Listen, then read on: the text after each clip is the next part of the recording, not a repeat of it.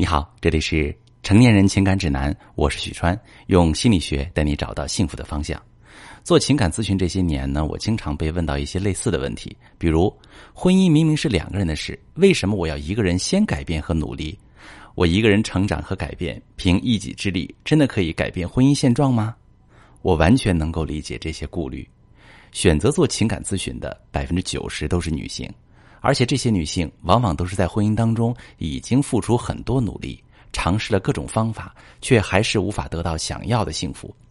最后陷入到对婚姻绝望却又无法离开的两难境地，才会选择向外求助。可心里对结果又是没有信心的，这其实是一种习得性无助，在一件事情上经历了无数的失败和挫折，最后陷入到无能为力的惯性里。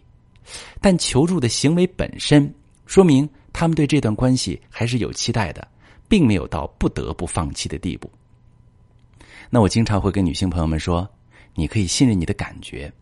如果你不想放弃这段婚姻，那说明其中至少百分之五十一的部分还是可以的。我会支持你去维持和提升这段婚姻。当然，这里面要排除一些男人赌博、酗酒、家暴、习惯性出轨等恶性行为，女方被精神控制的。”那是要帮助女性重新找回离开的力量，这种婚姻没必要继续。那么，只要有足够的意愿去改善婚姻，而且对方不存在一些成瘾的恶性行为，那我可以肯定的告诉你，一个人先开始改变，就可以改善婚姻的幸福程度。美国著名的婚姻教练劳拉·道尔曾经提出一个观点：恋爱或婚姻关系幸福与否是由女性决定的。为什么？相比男性来说，女性本身的特质决定了她们更需要从家庭和感情当中去获得安全和幸福的体验，而她们也有能力做到这一点。劳拉本人就曾经经历过从不幸福婚姻到幸福婚姻的转变，并且成功帮助数十万名女性重获婚姻的幸福。这个观点在我的咨询案例当中也无数次得到印证。如果一个女人想要改善婚姻，她首先要做的第一步，就是把关注点从丈夫的缺点和错误上转移到自己的身上，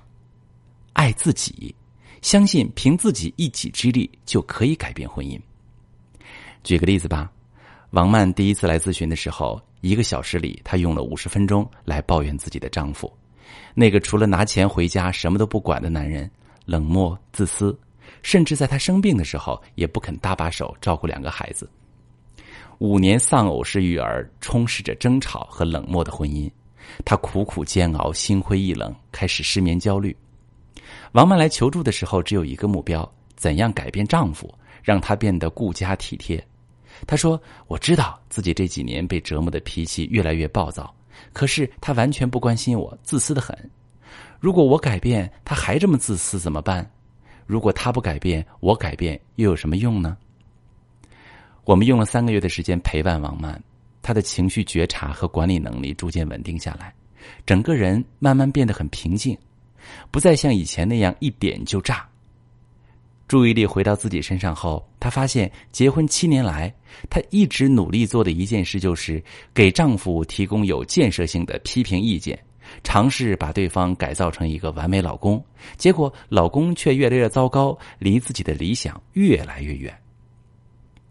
随着咨询的深入，有一天，王曼如同顿悟般的说：“我突然意识到，老公这些年的冷漠、疏离、泛滥，其实都是在对我表达不满。”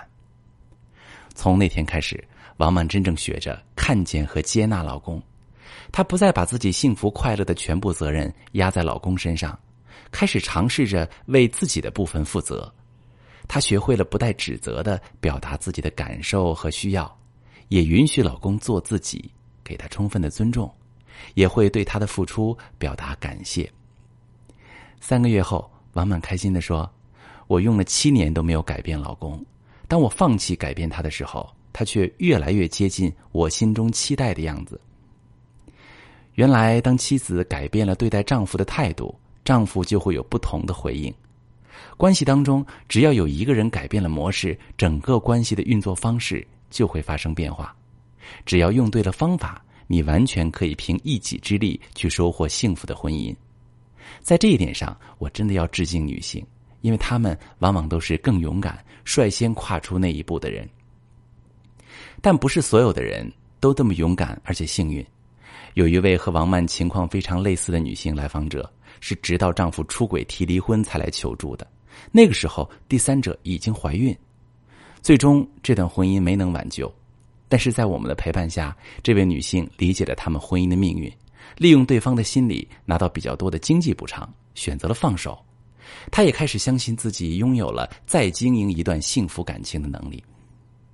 如果你正被不幸福的婚姻折磨，或者婚姻走到崩溃的边缘，想要修复没有信心，或者你不知道怎么选择，可以发私信把你的详细情况跟我说一说，我来教你怎么处理。我是许川，如果你正在经历感情问题、婚姻危机，可以点我的头像，把你的问题发私信告诉我，我来帮你解决。如果你的朋友有感情问题、婚姻危机，把我的节目发给他，我们一起帮助他。喜欢我的节目就订阅我、关注我，我们一起做更好的自己。